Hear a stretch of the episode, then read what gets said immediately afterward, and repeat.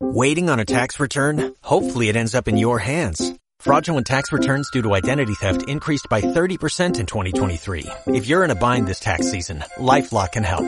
Our U.S.-based restoration specialists are experts dedicated to helping solve your identity theft issues. And all LifeLock plans are backed by the Million Dollar Protection Package. So we'll reimburse you up to the limits of your plan if you lose money due to identity theft. Help protect your information this tax season with LifeLock. Save up to 25% your first year at LifeLock.com slash aware.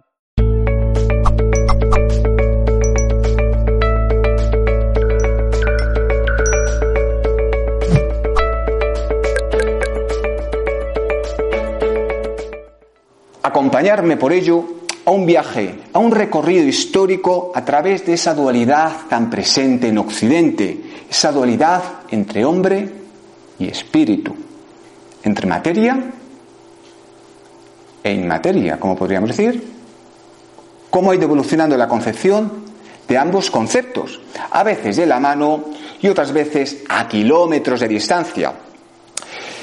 Cuando el historiador Jacques Le Golf explicó el carácter espiritual de nuestro día a día en la Edad Media, sostuvo claramente una cualidad presente en ella, que era la permeabilidad. Es decir, las manifestaciones se daban dentro de un contexto de una realidad cotidiana. Para los hombres y mujeres de la Edad Media, el hecho de experimentar manifestaciones espirituales no era nada fuera de normal, formaba parte, como digo, de su día a día, de su realidad cotidiana. Eran aceptados y reconocidos como parte habitual de un universo aún no reglado por las leyes físicas que posteriormente irían apareciendo en la historia. Espíritus, hadas, monstruos y duendes, por ejemplo, convivían en el mundo natural sin conflicto, sin sorpresas y sin miedos.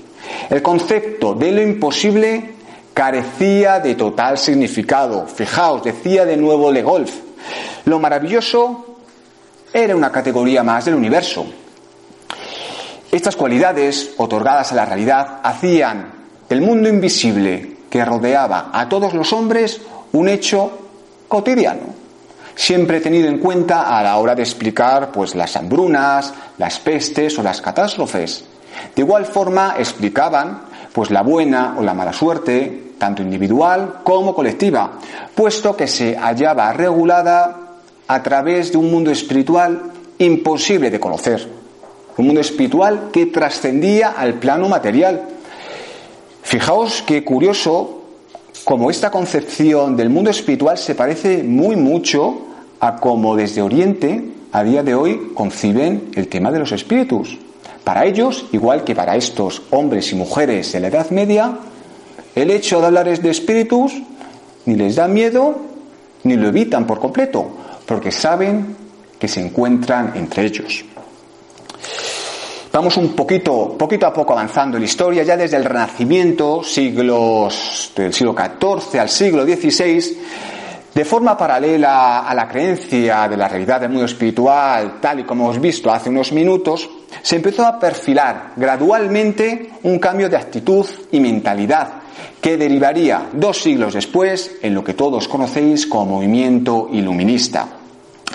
A lo largo de todo aquel periodo, el devenir de Occidente fue adoptando un sentido del natural diferente a como se entendía hasta ese momento la experiencia, la comprobación empírica, el ver y racionalizar el mundo, poco a poco fue creando una barrera entre el mundo invisible y el mundo material. Lo animado se empezó a diferenciar de lo inanimado y lo sobrenatural, entre ello todo lo concerniente al mundo espiritual, empezó a quebrantar la estabilidad social reinante en aquella época. Fijaos que desde ese momento la concepción de los espíritus se transformó completamente. En ese momento la sociedad empezó a tener miedo del mundo espiritual. El miedo hizo acto de presencia y el contacto entre ambas realidades incluso podía poner en riesgo la salud física, psíquica y moral de las personas. Casi nada. Con las historias de los espíritus, aquello que en ese momento se considerado como real pasó a un segundo plano, pasó a la ficción, de tal forma que empezaron a aparecer un montón de cuentos y de textos relacionados con los espíritus.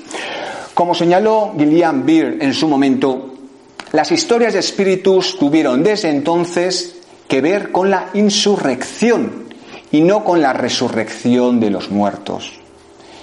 Como hemos dicho, había una clase dominante que quiso homogenizar el pensamiento de la sociedad. Pues por ello, ¿qué hizo? Elaboró una serie de textos en los cuales se decía explícitamente que los espíritus eran seres terroríficos, malvados, por ello, aquellas personas que no hacían casos a esas premisas, como dice eh, Gillian Beer, tenía más que ver con la insurrección que con la resurrección de los muertos.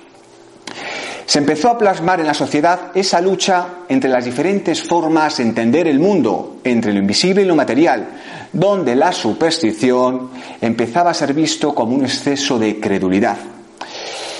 Entrados ya en el siglo XVIII, todo aquello que se salía de los patrones más materialistas era apartado a la literatura fantástica, puesto que la literatura fantástica, ¿quién la leía? Pues los niños y las mujeres. Y no entraban en conflicto con una realidad que pretendía ser más materialista y realista. Sin embargo, en plena ilustración, Todavía muchos intelectuales de relieve, con gran peso en la, construcción del imaginario colectivo, seguían dispuestos a creer en episodios de índole espiritual. Así pues, por ejemplo, en la historia natural de los siglos XVII y XVIII, por solo dar un ejemplo, podemos ver cómo ésta era sensible a la influencia extracientífica, ya fuera de forma moral, religiosa o sobrenatural, de tal forma que el debate siempre estaba presente.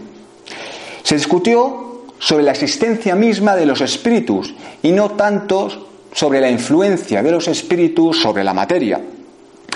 El historiador francés Georges Dubai, poco antes de morir, sentenció, el miedo a lo invisible continúa profundamente arraigado en nuestras entrañas. A medida que se difunde el conocimiento científico, vamos adquiriendo más y más conciencia de que hay cosas que no podemos conocer. Hay muchas enfermedades del alma que provienen precisamente de esta sensación de impotencia de los hombres ante su destino. Como hemos dicho antes, la conceptualización que los ambientes ilustrados tenían sobre el natural era muy diferente a la que tenía pues, la gente del mundo rural, normalmente gente iletrada, los cuales mantenían una relación mucho más fluida con los espíritus, puesto que seguían formando parte de su día a día. Entre los campesinos, por ello, la vacilación era menor. Lejos de pensar o de conceptualizar a los espíritus como algo positivo o negativo, no. Para ellos eran ambivalentes, como tú y como yo, con sus días buenos y sus días malos existiendo una relación de reciprocidad compleja y ritualizada. Los estudios llevados a cabo por antropólogos del siglo pasado revelan algo que Adolfo Colombres ha sabido sintetizar en la siguiente frase. Seres imaginarios han poblado siempre las noches, sin que la era del átomo y la cibernética hayan podido acabar con ellos.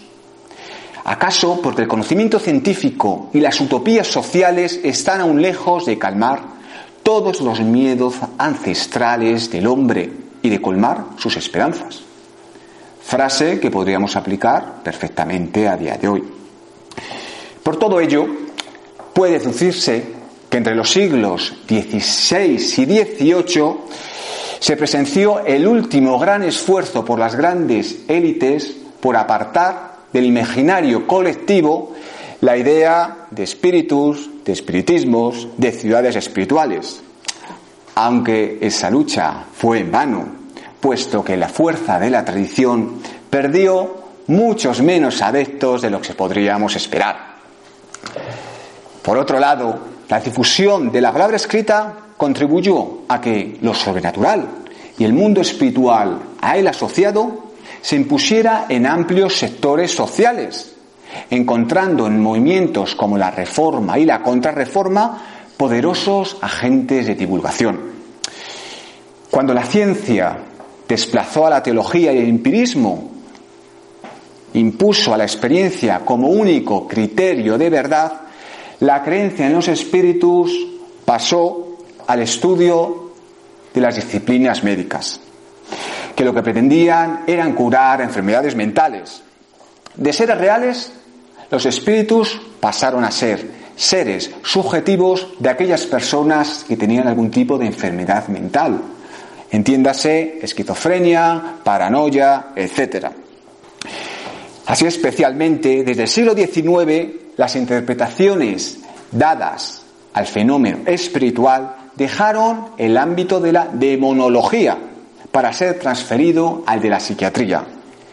Ya no habría que tener miedo al demonio, sino a la locura. Es en, el momento, es en este preciso momento histórico, acordaos, estamos hablando de mediados del siglo XIX, en el que surge el espiritismo, de la mano, como ya sabéis, de Kardec, el cual fue y es considerado su máximo exponente, sintetizando en una serie de libros las bases del espiritismo serio que conocemos a día de hoy, asentando de esta forma los cimientos que tantas veces habían sido desprestigiados por sociedades anteriores. Podéis consultar en este mismo canal un sinfín de conferencias sobre la historia del, espiritismo si estáis más interesados al respecto. Yo desde aquí os las recomiendo. De nuevo, la sociedad se dividía, pero en este caso ya no estamos hablando por motivos sociales o por motivos económicos, no. De hecho, fijaos, había una máxima victoriana que decía, yo no creo en espíritus, pero les tengo miedo algo que igualmente podría extrapolarse a día de hoy. Desde mediados del siglo XX, a través de los diferentes descubrimientos científicos, sobre todo en materia física, teorías cuánticas, teorías de la relatividad, introdujeron nuevas perspectivas espirituales. Se plantearon dudas y, se cuestionó el materialismo vigente, la comunidad científica empezó a abrir los ojos y a abogar porque había algo más allá de lo meramente físico. Los impresionantes avances tecnológicos permitieron que se descubrieran mundos invisibles dentro de nuestro propio mundo. Hasta entonces, el ser humano no nos habíamos planteado que pudiera haber algo más fuera de nuestros sentidos más terrenales, pues lo hay. Apenas conocemos una milésima parte de lo que nos queda por descubrir. Hoy sabemos, obviamente, que hay cosas reales que no pueden medirse ni pesarse, y aún así están ahí. El universo antes determinado ahora es indeterminado, ahora es una absoluta incógnita. El fin del segundo milenio sorprende a Occidente en un clima de rejuvenecimiento espiritual. La concepción que cada uno de nosotros hacemos respecto al universo que nos rodea viene determinada por nuestras esperanzas, por nuestros miedos y por nuestras aspiraciones.